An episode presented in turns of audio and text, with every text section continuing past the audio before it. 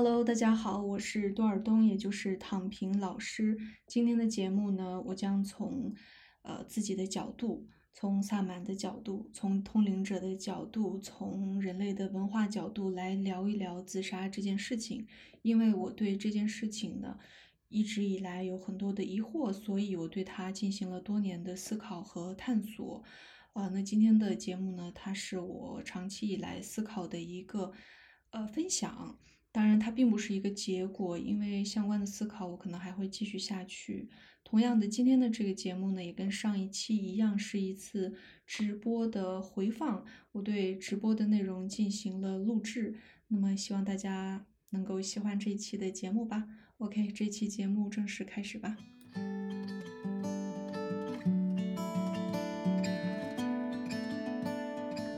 今天的直播是一个小时。前半个小时呢，呃，主要是我来讲一讲我今天想讲的内容，呃，后半个小时就是这个在评论区可以回答一些大家的问题。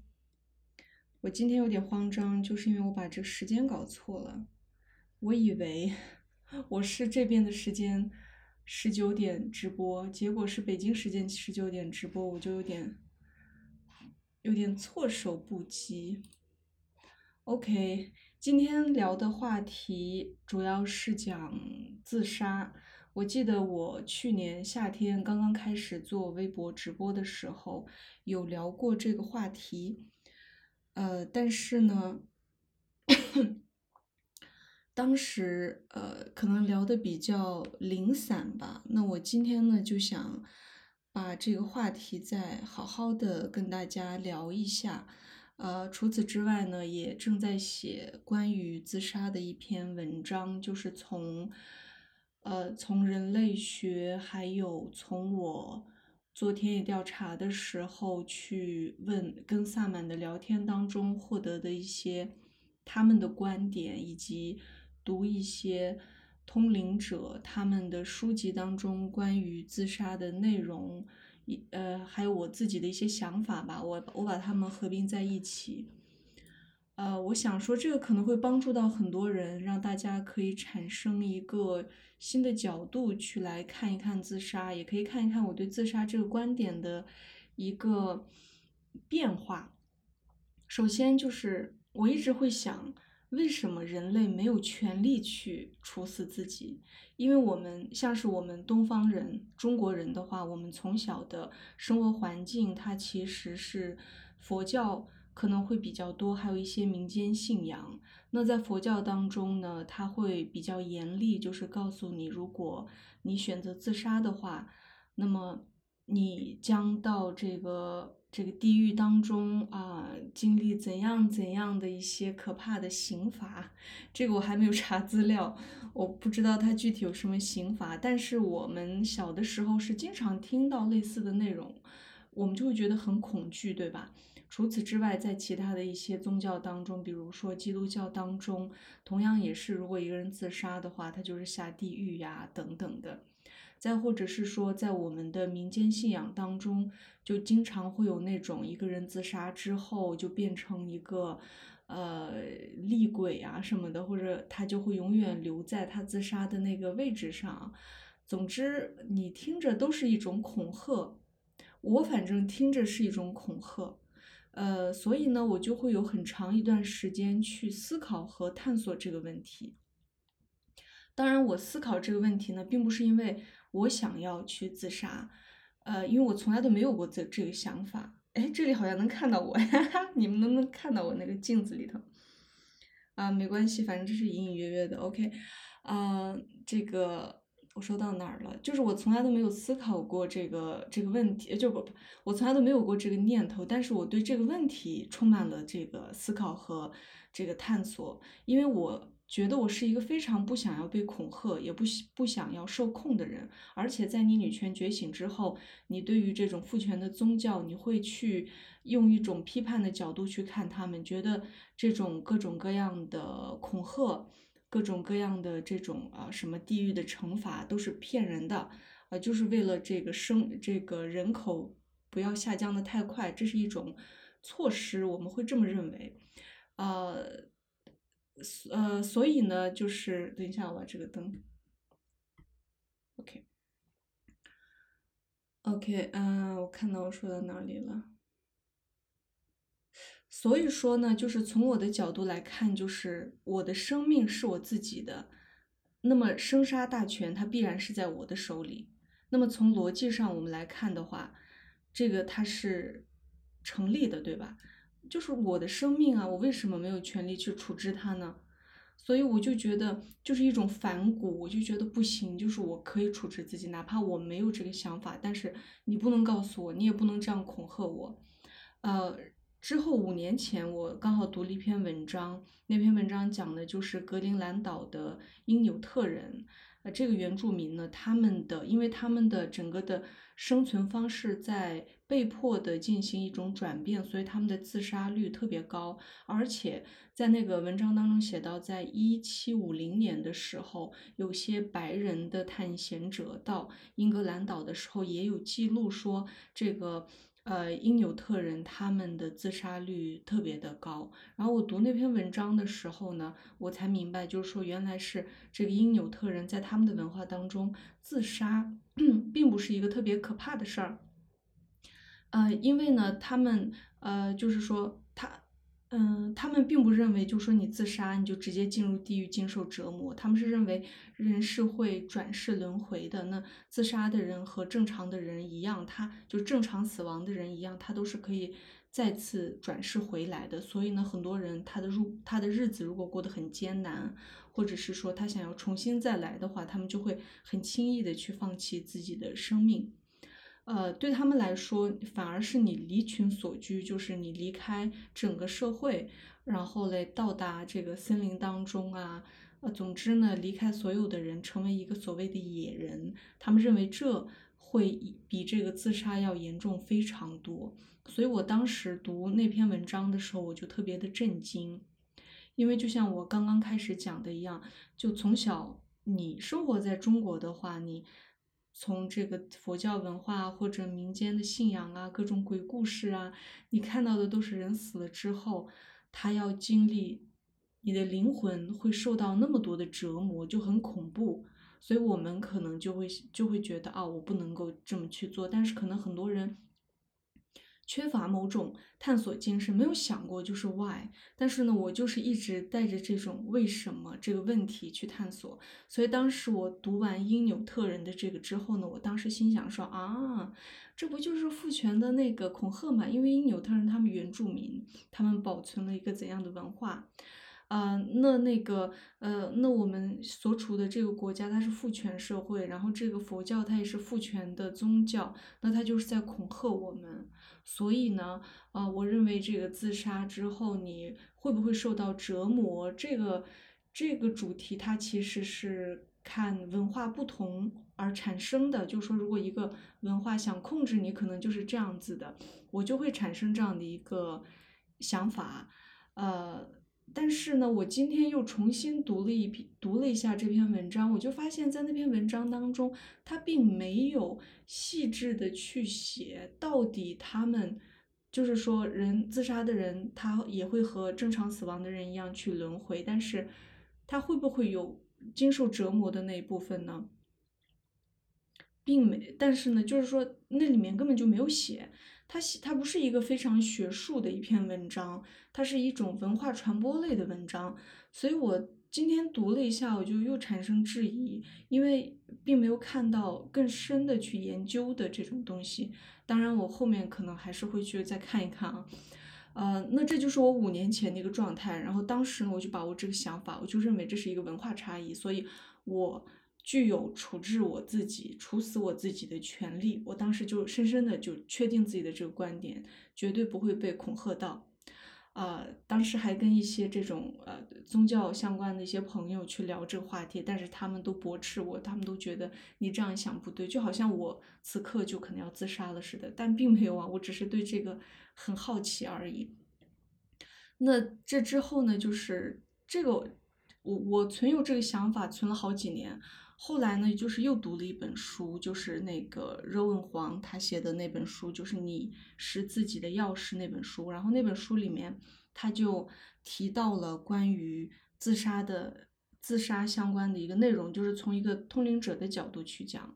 呃，那他的那本书的观点，其实整体我都比较能接受，因为他并不是一个受佛教或者其他宗教影响的人，他就是一个通灵者看到的一个世界的一个状态。然后嘞，他在那本书里面呢，他他就提到了很多有意思的内容，比如说灵魂是什么啊，鬼是什么，然后什么是灵媒呀，什么是人生功课啊，地狱又是什么呀，啊，什么是魔啊之类的，就魔鬼的魔。然后其中就有关于自杀的这个内容嘛，我我觉得他的这个内容写的很有趣，可以先给大家讲一讲。就是他讲到，就是说，因为人去世之后呢，通常如果你是正常的死亡的话，你的这个死亡之后，你的灵魂在人间，他写的是约摸会待七十二个小时左右，然后嘞，你的灵魂就要去白光处，就是你要开始。转世轮回了嘛？你要重新投胎了嘛？呃，通常一般人是这样的，他的观点是这样啊。我后面还会提到别的一些通灵者和萨满的一些观点。呃，之后呢，呃，所以可以说是一个人他的灵魂不会在人间死亡之后不会在我在这个人世间停留很久的。但是如果你是死亡的话，那你的灵魂就会跟其他人不一样。你就会停留在这个人间，然后呢，因为一个人他通常选择自杀的话，他通常肯定是有一段时间是很痛苦的。那他的这种痛苦的无助的情境，在他死亡之后呢，就会包裹住整个的他，然后他的这整个他的痛苦的那些场景，就会在这个像泡沫一样的空间里头待着，然后呢，外面这个灵媒他也没法帮助你，因为。待在自己创造的这个泡沫当中的这个自杀的人呢，他就看不到灵媒，他没法跟灵媒进行一个沟通，灵媒也没没办法去帮他，所以呢，这个泡沫里面的这个人呢，他就会不停的去重演他自杀的这个原因，让他痛苦的原因，直到他的灵魂决定不自杀。就是说，他要无数遍的去去演这个过程，这个过程当中，他可能一直都选择了自杀，自杀，自杀，直到直到他决定不自杀的时候，他就终于可以走出他的那个泡沫，再去这个转世投胎。那他转世投胎之后呢，他到重新再成为一个人的时候，他还是要面临类似的一件事情，可能会导致他自杀的事情，或者说。类似的命运，比如说有些人可能从小没有母亲呐，或者说从小没有被爱呀，或者是说被抛弃啊等等，可能长大之后在他心里面会有一个东西，然后啊人间的这种苦难呐，最终可能导致他自杀。那类似的东西，他下一辈子可能还得去经历一遍。为什么？是因为人，你作为一个人活到这个世界上，作为一个灵魂。啊，就是投胎转世成为一个人，就意味着你有很多的功课要完成。那你上一世你没有完成这个功课，那下一世呢？呃，你还得继续把这个功课完成。所以说，人自杀的话，你的灵魂它要经历的事情特别多。呃，有的时候你可能在那个泡沫里，你可以待很久，几十年甚至上百年，但是有些人可能待几天。啊，这个就不同，因为看你什么时候能想明白，就是你的灵魂，而且你是非常无助的，没有任何的灵媒可以帮助你，你的灵魂要自己去选择。所以呢，在他看来，呃，因此他认为人不应该选择就是自杀，因为当你是一个有着肉体的人的时候，当你遇到那些困难痛苦的时候，只要你愿意伸手，其实是有人可以帮助你的。但是如果你成为一个灵魂，在那个泡沫当中的时候，连灵媒都无法去帮助你，呃，所以呢，你要独自一个人去面对那些痛苦，不断的去经历，直到你想明白，而且下一世你可能还得再经历一遍，所以这是一个，呃，这这是一个就是。就是这就相当于就是说你该交作业的时候，你就好好把这道数学题写完，你不要拖，你拖你就拖堂，你还得留级。就是说用简单的语言来来讲的话，它的意思大概就是这样子。呃，我觉得还挺有意思的。当时我今年夏天跟大家聊的时候，其实聊到的就是他讲的这个，因为他讲的这个内容呢，让我觉得呃。非常非常的这个，怎么说有有启发吧，就是让我觉得哦，看来人真的不要自杀，就是让我有一点想要放弃那个我们人类是有权去处死自己的这个想法，让我差一点想要放弃这自己的这个想法吧。啊，之后呢，我好像对于这个话题，呃，没有再进行过特别多的探索。呃，直到前几天，我不知道为什么又开始想要对这个话题进行一个探索，刚好。刚好这个萨满姐姐嘛，就是我之前去图瓦做田野调查的时候，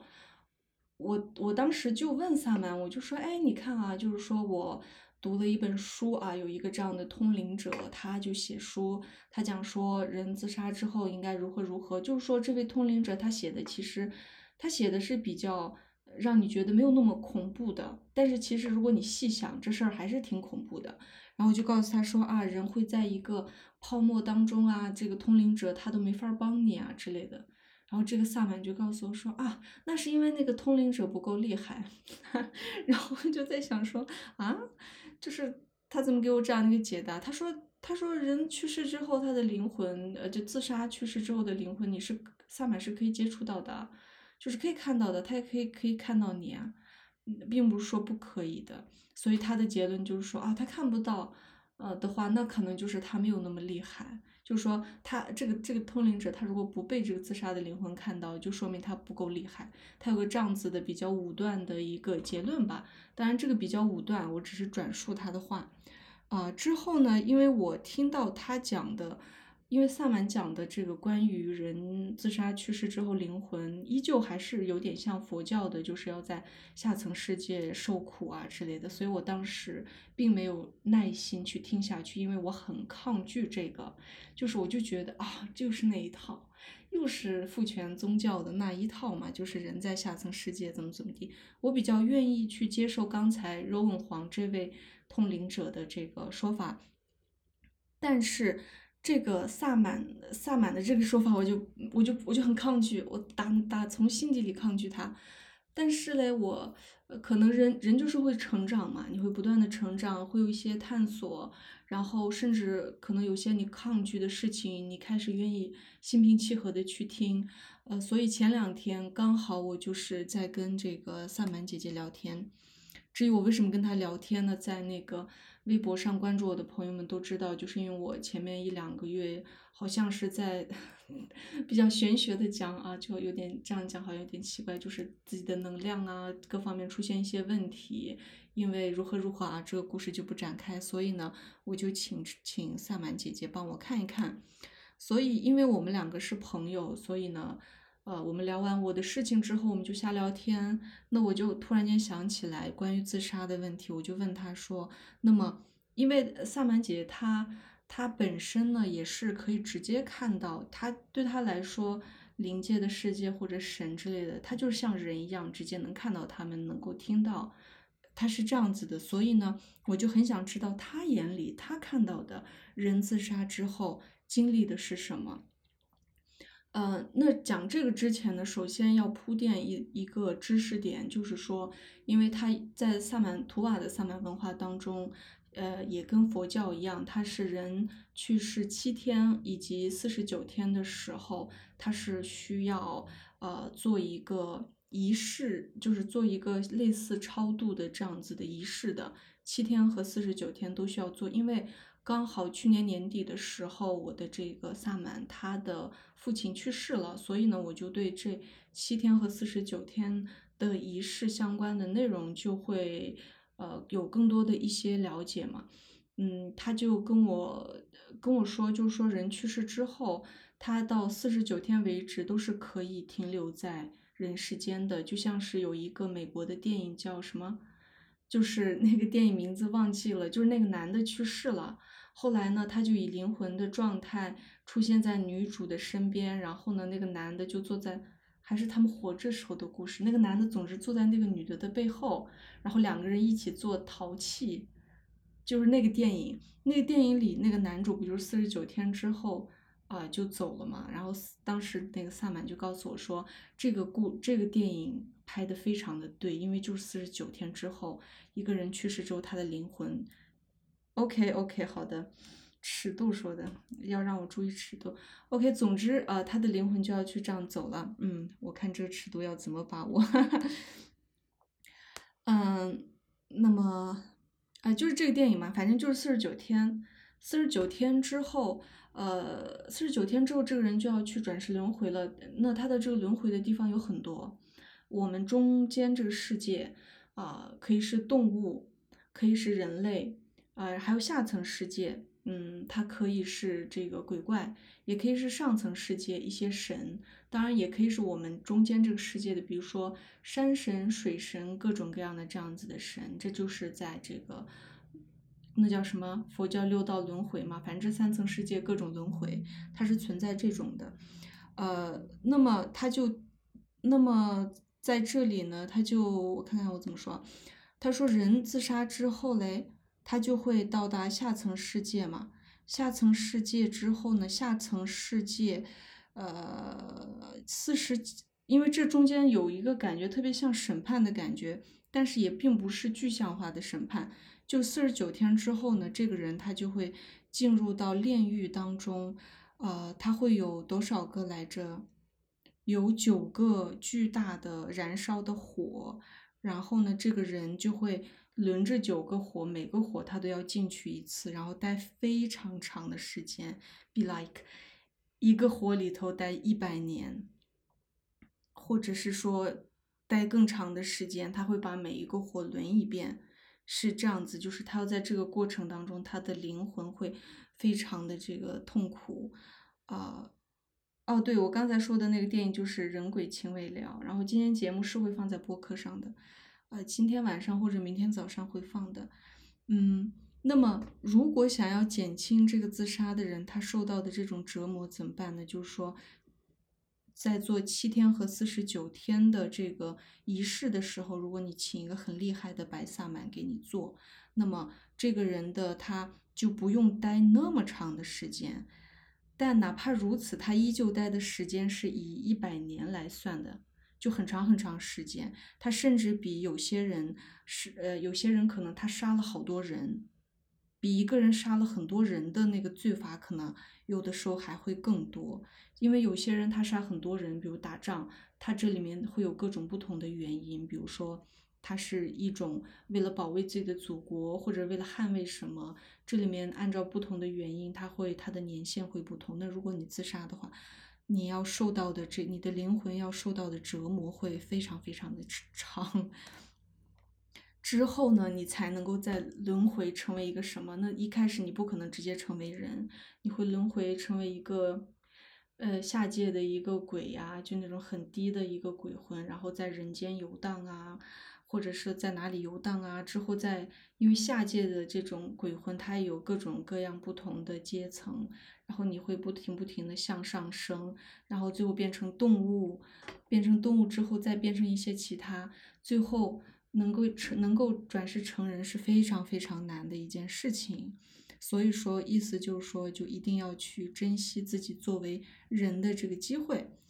呃，他的他的表达是这样，我听完之后就觉得哇，太恐怖了。但是还是跟佛教很像，然后就跟他讲说，哎，那你讲的这个就跟佛教很像啊。他就说，但你要明白啊，所有的这种宗教，它的基础都是萨满、萨满、萨满信仰啊。然后我就哦，OK OK，因为咱也看不到，咱也不知道，咱只能够就是通过他们说的这些内内容去进行一个理解。啊，因为我对佛教文化不是特别的了解，所以我不能不能，我没法给大家讲佛教是怎么回事儿。那么关于人去世之后九天、呃七天，还有四十九天相关的这个内容呢，我我我也对这个非常感兴趣。然后我本来是想说写一篇文章关于这个七天四十九天，因为我发现很多文化当中都存在。结果我发现。七天和四十九天，这个它主要是在佛教当中，但是欧洲一些地方呢，他们也会使用。但是基督教背后并不存在主要的这样子的一个数字，所以我很想探究。我有时候会想说，哎，它会不会跟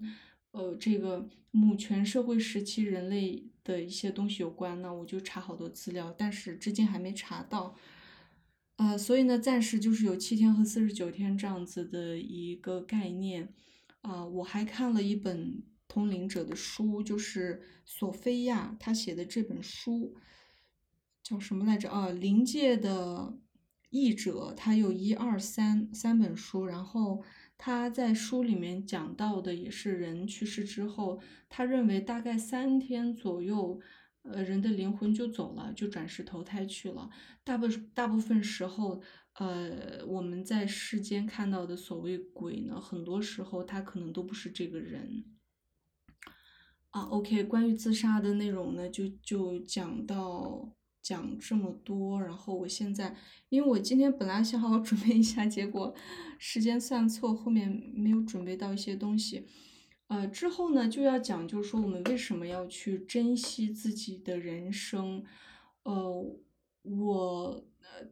我就是关于这个，其实至今为止我还是在思考关于自杀的这个话题。那他到底为什么会有这么恐怖的？但是为什么有些通灵者他看到的，比如说他他会一直在自己的这个泡沫圈里头一直经历这个痛苦，直至他。直至他想明白，嗯，之后他就到到达白光，然后再转世成人，再经历这个，呃，为什么又跟那个说的不一样呢？为什么萨满的又变成了他要在下层世界经历那么多的苦难，呃，之后呢，要通过很多很多次的轮回之后才能轮回成为人，呃，这些呢，从一个普通人的角度来看的话，就是就会不太明白。所以呢，这对我来说还是一个没有解释出来的一个问题，呃，但是呢，有一有一点，我个人是慢慢的可以认同的，就是我们要珍惜作为人的这个生命。嗯，之前可能比较早爱听我播客的朋友，或者是说听直播的朋友呢，可能听我讲过。等一下，我有没有讲过啊？就是关于降神的话题，就是，呃，在做在田野调查过程当中经历过降神。那降神的时候呢，这个神灵，呃，我进行了一个 对谈。我喜欢说采访，因为我觉得好像很酷，就是你跟神进行采访这样。但当然，它就是一个对谈。然后我就他就讲到，就是说，因为。他说：“为什么一定要珍惜你作为一个人活在这个世界上的这个机会呢？是因为不管你是转世成为一个鬼，还是转世成为一个呃神，或者转世成为一个动物，你都没有办法把你前世或者说今生做的一些不好的事情，或者产生的一些业力进行消解。你没有办法去呃修正自己的一些错误。”呃，但是如果你身身为人的话，比如说我们可以通过修行啊，或者通过做一些善事啊，再或者说对你过去伤害过的人，不管是在心里说对不起，对不起，还是去见到他说对不起，等等这些方式，你都可以去把一些你做错的一些这些事情进行一个修改。你也可以通过修行。呃，得到开悟，得到醒觉，这些都是你转世到其他的时候都做不到的。因为人他是可以向后看的，也是可以向前看的。但是如果你是其他的，呃，轮回到其他的地方的话，你都是没有办法的，你你都是受到牵制的。所以，呃，转世成为一个人是非常非常难得的一件事情，而且而且而且就是说，你拥有了一个。修行的一个或者获得真知的一个机会，我就记得之前读过一个，呃，印度的一个佛教徒，一位女性，她的名字我忘记了，很遗憾。嗯，我会在播客的那个前面有一个栏嘛，我会在上面写写下这本书。呃，这本书叫《佛陀的女儿》，对对对，呃。她这个这个女性呢，她是她很遗憾，就是她很年轻的时候就很想修行，但是她的丈夫一直不允许她修行。后来在在她丈夫，OK OK 好的，在她丈夫去世之后呢，她才得以开始。他开始之后呢，他就进入了一种所谓的苦修，就是他可能每天每天都在很认真的去做冥想，他可以做很长很长很长时间的冥想。啊，一直在就是修行嘛，因为他觉得时间不多了。我后来去图瓦之后，我的整个所有的历程，我就明白他为什么那么做。因为当你他如果他如果现在啊，就是他所剩无几的时间当中，他如呃对对对对对对对，迪帕玛对。他如果在他仅剩的这些时间当中，如果他能快速的醒觉的话，他就不用再轮回，不用再玩人间的，不用再玩轮回的这种游戏，他可以看到真相。但是如果他没有的话，他还得再轮回成为一次人。那如果你再成为一次人的话，比如说你成为一个很有福报的人，结果你并没有去，比如说你成为了一个男性啊，你转成一个男性，你很有福报，结果呢，因为这整个大环境对你的污染，对你的诱导，导致你做了很多不好的事，那你可以可能你前世的修行就毁于一旦，所以这是一个很有风险的事情，所以他需要快速的醒觉吧，我是这么想的，这是我现阶段的一个想法，也许又过几个月或者过一两年，我又有了其他的想法，也是不一定的。总之就是大家一定要尊重和珍惜。当下的生活，呃，不管如何，就是把每天过好，就爱自己嘛。最重要的就是保护好自己，不要被伤害，当然也不要去伤害别人。OK，我想说今天啊，刚好三十二分钟，哎，真是巧了吗？这不是 OK？我们今天的主题呢，到这里就结束了。然后看一看大家的那个评论，OK。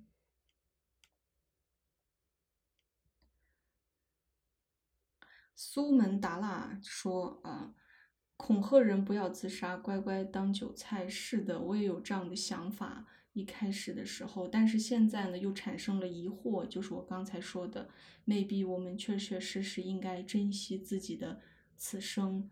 呃，尽可能的，就是就是过好这一生吧，不要去不要去做一些不好的事情，尽可能对得起自己的去生活。”不要试图去结束自己的生命，我们不应该这么做吧？应该是，OK。嗯，蓝海说：“姐姐的声音好舒缓，好温柔，让人感觉很宁静。” Thank you。呃，苏门答腊说：“感觉父权恐恐死会把这种情绪嫁接到其他人的身上。”是的，我也认为是有一定的这种恐死的。情绪在的，嗯，OK。圣诞说啊，佛说人生难得，所以不要自杀。是的，关于人生难得，人生难得，就是这里他写的是人生难得。对对，人的身体就是你转世成为一个人是非常非常难得的一件事情。当然，人生同样也是非常难得的。我在说什么？呃，无敌旋风说：“可是当人好累，这个就得看你是如何去死。就是说，你的头脑，我们要去明白自己的头脑，它会创造各种概念，并且我们也会认同世界给我们创造的各种概念。由此，我们会我们会认同这是一种苦难。当但是，当我们能够把自己思维当中的一些东西扭转过来的时候，你会忽然间发现它不再是苦难了。这里我就可以我自身为一个例子吧，比如说我，呃，比如说我遇到过，我就讲两件很有趣的事情。首先，第一件是情感上的事情，就比如说遇到，呃，早早一些时候呢，会遇到那种失失恋的时候会很痛苦。不明白是怎么回事，因为当时比较年轻嘛，就会拥有一段比较痛苦的岁月。但是这个痛苦让我学会很多，会成长。呃，在之后的恋情当中，比如说发现一个你长期信任的人，他做了对你非常不好的事情，严重的背叛你，以及呃在你的身上泼很多的脏水呀，呃。之类的事情，当我遇到这些事情的时候，就已经是很成熟的时候，我反而没有任何的痛苦，你明白吗？就是那个时候，你就会觉得，我当下就是觉得有趣而已，就觉得哇哦，这件事情好有趣啊！怎么会有人试图去对其他无辜的人做出这样不好的事情？但是呢，又觉得哦，他这么做，他最终会吃他的这个恶果。我觉得跟我没有关系，因为蒙在鼓里的我一直以来都还是不错的。最后呢，看到这真相，我认为也是命运赐予我的一个很好的这个奖励。然后我，而且我当时面对这件事情，我也觉得自己自己处理的很好，我也没有受到任何情绪上的波动，我就觉得哇。就觉得杜尔东你好棒啊，就是那种，所以这种可能对别人来说是翻天覆地的痛苦，但是放在我的身上那一刻，我是一点也没有觉得痛苦，因为这是别人的事情，呃，然后我自己是拥有了一些故事，然后明白原来人还可以这样，就没有沉浸在那个痛苦当中。我认为这个甚至没有引发任何的痛苦，呃。至于这里面的心理到底是怎么回事，我认为跟你的修行啊，跟你女权觉醒、母权觉醒各方面，它是有很大的关系的。所以我觉得这些都没有问题。再后来，比如说你会遇到一些朋友，你认为这个朋友，女性朋友，就是你认为她，你认为跟她很亲，但是呢，她又可能会有一些其他的一些行为给予你的时候，你也可以很快的想开，可以很快的抽离，就是。一下子可以讲说，我我的这些年，可能说五六年，我的我的故事当中有很多痛苦的地方，但是呢，对我来说，那些甚至都不是痛苦，就是我觉得这是要看，我们不要太在乎有些事情，就是你如果要用一种世俗的角度去看呢，它就是痛苦的，但是你如果不是这么想的话，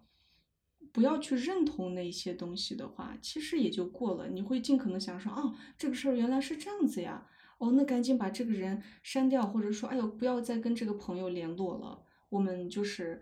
这种品性低劣的人，不要再跟他联络。OK，我们再跟其他的朋友在一起，还是开创一个自己开心的生活。所以我觉得很神奇吧。所以人真的要不断的学习和思考。我觉得这些对我的帮助很大。除此之外，还有一个就是，因为我在读博士嘛，就很多人就会说读博士是痛苦的呀，然后你要写这个写那个，很多事儿痛苦啊。比如说在俄罗斯，我们有各种各种各样的国考啊，也非常的难，要写很多东西，你还要写很多的文章，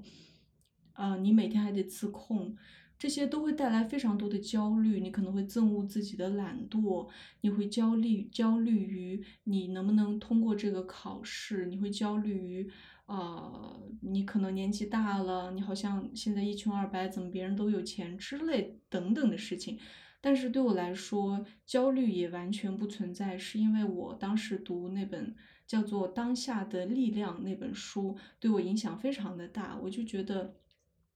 我现在已经有点不记得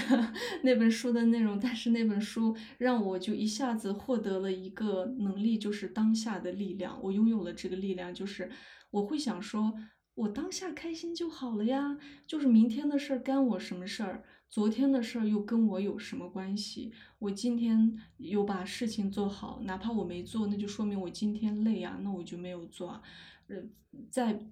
再有一点就是我本身是不婚不育嘛，那我也没有这方面任何的压力，呃，那么挣钱呢，我觉得有时有的时候就花，没有的时候就，呃，好好的读书，就你每天拿本书读完，也会觉得很舒适吧，呃，再比如说有的时候你可能，我还试过，我还把这个当下的力量用到生活当中的很多地方，比如说有的时候呢，你坐很拥挤的公交车。你挤到不行，你整个人都被压在那个玻璃上。这个时候过去会觉得哇，好痛苦啊！快点过去吧，这个时间。但是我现在就会，比如说，我可能会一直关注我自己的手，或者说关注外面发生什么事情，就会去看当下，关注当下。这其实就是一种冥想，就是你在观它嘛，你关注它，或者你关注自己的呼吸，关注你身体的某个部分部位的状态。那这个时候呢，当下的这种痛苦它就会消失，你就不会过分的去关注它。呃，再比如说，有的时候我们可能会对一个人充满了意见，我们想说他的坏话。后来我就发现，你完全不需要说。比如说我，当你说出来的时候，这个人给予你的痛苦会被放大。所以我很多时候就慢慢的学习，不要再去说。呃，比如说我的很多过去的一些我觉得很可怕的一些人，在我的生命当中，那我也不会去把这些事情再告诉什么人，不会去具体的再去聊这些事情。只有在他刚发生时，可能给一两个人讲，请他们给我一些建议。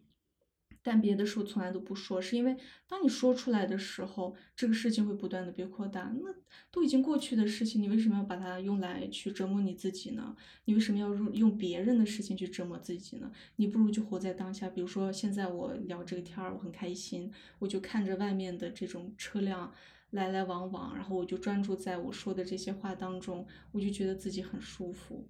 所以说，最终我们要。获得的就是这个当下的力量，最终带给你的就是当下的幸福和平静。我认为是这样子的，所以最终其实一切都都归咎于我们的大脑。你是否认同你的大脑？你是否屈服于它？你是否受它的操控？如果你不想的话，也许你可以读一些。比如当下的力量啊，还有杨定一的一些书啊，还有其他的一些开悟者的著作呀，再或者说你可以通过做冥想去练习，呃，关注自己的呼吸，活在当下。甚至我以前也给也直播的时候也说过，就是比如说你洗碗的时候，你就可以专注的去洗碗。这个时候你会发现，当你非常专注的去洗碗的时候，当你洗完碗，你会觉得，哦，刚才。感觉度过了一段还不错的美妙时光呢，就是一种这样的感觉。再比如说，你写文章的时候，也尽可能的，就是专注在写这篇文章。那你结束的时候，你也会觉得非常的舒服。所以，当下的力量，如果我们运用起来的话，大概率你不会有什么焦虑，你会觉得很舒服，而且你会有一种啊，船到桥头自然直，这样悠哉悠哉的心态，你会快乐很多。OK。关于啊，可是当人好累啊，这一点我就讲完这些。我认为当人是非常好的一个契机。我这一世我当人，我觉得我到我三十一岁，我今年三十一岁了嘛，就一月份刚刚三十一岁，我觉得我学到很多东西，我觉得特别幸福。像我今天。走在外面散步，一个人，我就觉得哇，我好幸福啊，就是那种我好爱我自己的那种感觉。但是如果我们换一个角度来看吧，就说啊，一个女的是吧，啊，没有结婚，没有生孩子，呃，当下也没有一个恋人，她呢居住在一个西西伯利亚的一个。古老城市里，然后在读博士三年级，然后住在一个小小的房间里头，还一个人这样子散步。哎呀，他好可怜，是不是？有些人会用这种角度去看待你，而且，哦哟，他也没有非常多的存款，都这么大把年纪了，什么什么的，对吧？有人会去用这个角度去看待我的话，人生是不是很苦？我是不是可以觉得我的人生好苦？但是我不这么觉得，我反而觉得我轻松自在、舒服，在做每天都在做自己想做的事情。读博我也觉得非常的快乐，呃，我我对我自己的每一个决定都负责，热爱自己的生活和我自己，所以我觉得我很我很高兴，就是我活到三十一岁，我也很高兴，以及觉得自己很幸运遇到了那些书籍。遇也在生活当中遇到了一些好的或者一些坏的人，也发生了一些好的或者不好的事情，这些所有的都给予了我很多的帮助，甚至比如说我，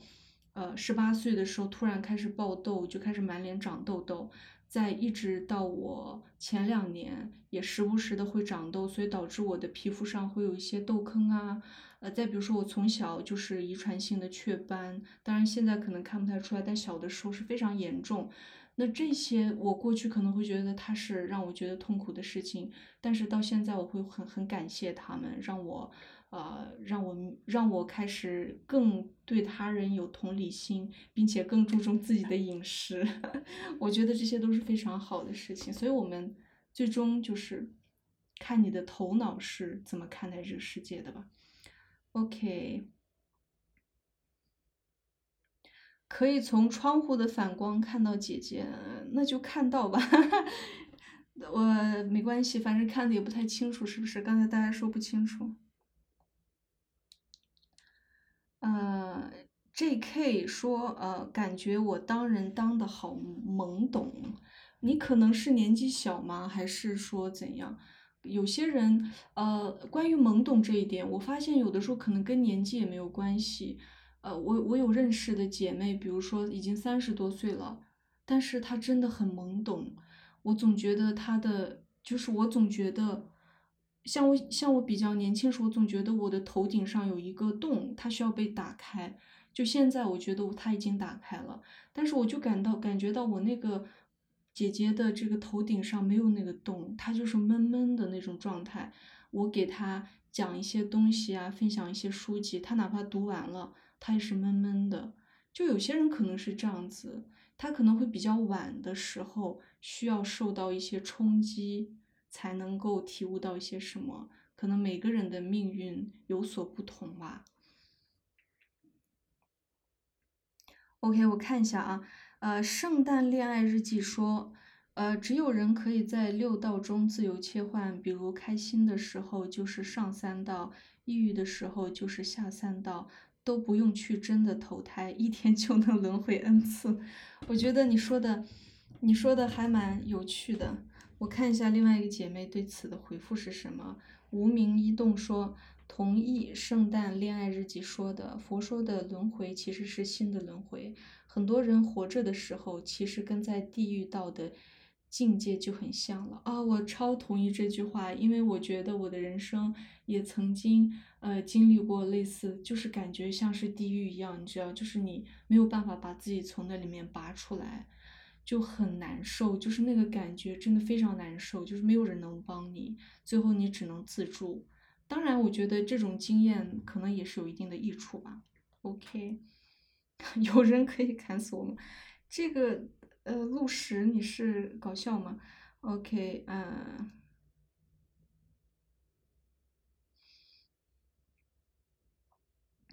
呃，圣诞恋爱日记说，我也是被大狮子呃启发的，看到他讲这个的时候，我突然明白了，原来轮回真的时时刻刻在发生。嗯，阿丽叶说，每个人获得满足感的方式不一样，有时候看一本书满足感很强。OK，是的，啊，并且说，从更宏观的角度看，所有的事情，一切都变得很简单。是的，是的。哎呦，他呀，这位姐妹说的还挺多。呃，调整自己的意识，转念之后会发现，生活是件毫不费力的事情。我实在是太同意你说毫不费力这件事情了。我记得是去年的时候，我突然间就悟到了毫不费力这件事情。呃，就是当你试图活在当下的时候，你其实会发现，真的毫不费力，就是你根本不需要焦虑，就是你完全的沉浸在当下。就说有一段时间我做那个多巴胺戒断嘛，就完全不看手机啊什么的，就是顶多在手机上可能听一些那种播客、播客之类的东西，因为播客它其实也需要你专注的去听。啊，平常洗碗、吃饭呐、做饭呐，我都不会看任何的视频，就那个状态，甚至音乐几乎听音乐也要非常认真的听，不会以音乐为一个伴奏。我那段时间就发现，你做大部分的事情都非常简单，甚至写论文。我当时把我纠结了好几个月的论文，花了五天的时间就把草稿给写出来了，就一口气写完。而且我每天可能写了不到五个小时，就把它写完了。就是就好简单，就是你就会发现，就是你沉浸在当下，你就会进入所谓的心流状态嘛。呃，那这个时候呢，推动你的不再是你自己，你不需要去推动你自己，有一股力量在推动你，你就去把东西写完。呃，然后呢，你生活当中有的时候很未解的一些题、一些内容，它也会在你一直保持专注的一个状态的时候，它就会得到一个解答。甚至，甚至比如说我去年的时候，去年年初一直在焦虑自己的。呃，这个田野调查的经费从哪里来？我当后后来也是很自然的就获得了田野调查的经费，毫不费力。我就觉得，呃，这一切都有帮助到我嘛。其实活着很多时候它就是毫不费力的。OK，我觉得我说的不是很好，在这方面，推荐大家可以去听，呃，杨定一的杨定一博士的一些音频，他有讲过这相关，或者直接读他的生命系列的书籍，呃，我觉得是有帮助的吧，或者是说其他的一些人，我认为开悟者他们说的话其实都差不多，只不过他们的方式各有不同，看你更接受哪种方式，嗯。呃，岁月静说，我们认为别人是怎样的，这样会不会是我们的投射？呃，很多时候是我们的投射，很多时候是我们的投射，真的，这是我的生活经验。有的时候人家讲一句话，并不是那个意思，但是如果你对他是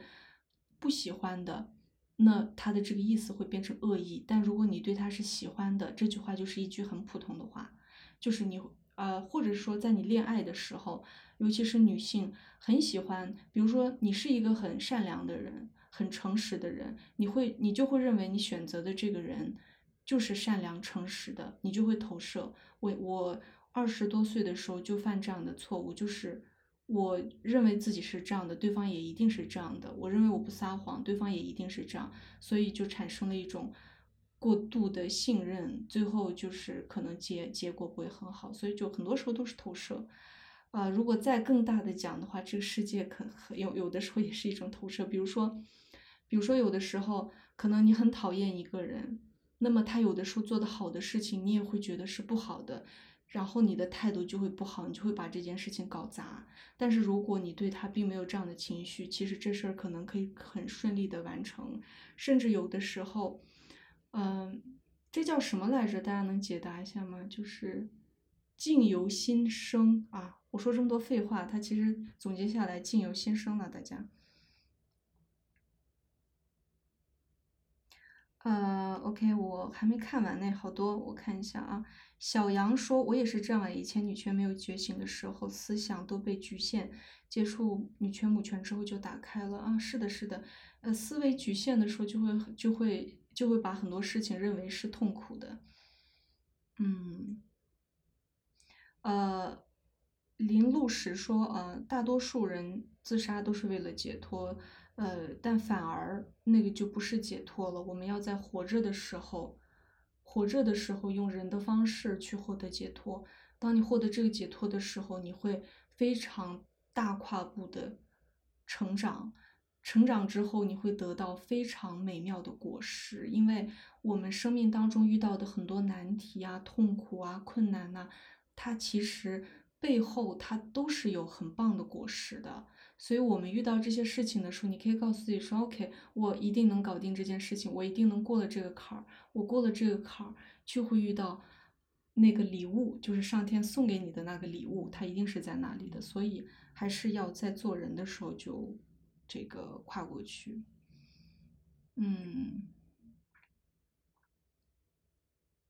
啊，这可以说我想说的懵懂是小时候从书本上师长的说教里得到了很多应该的概念，但是这些意识好像不是全部落地的，自己身体的参与感很低，真的压力很大，情绪低迷的时候，自己却很难觉察定义。简单说，我可能对自己身体的感受认知不足。听大家分享开悟的时候，觉得很美妙，但是也找不到复制、找不到复刻到自己身上的途径。呃，我觉得你有这样的困惑是很好的事情。这个时候就相当于，呃，毛线它打结了，你你你你需要去慢慢的把这个结打开，靠自己，啊，然后可能要多去涉猎，就是去探索嘛。比如说，我对自杀这个事情很感兴趣，我就会去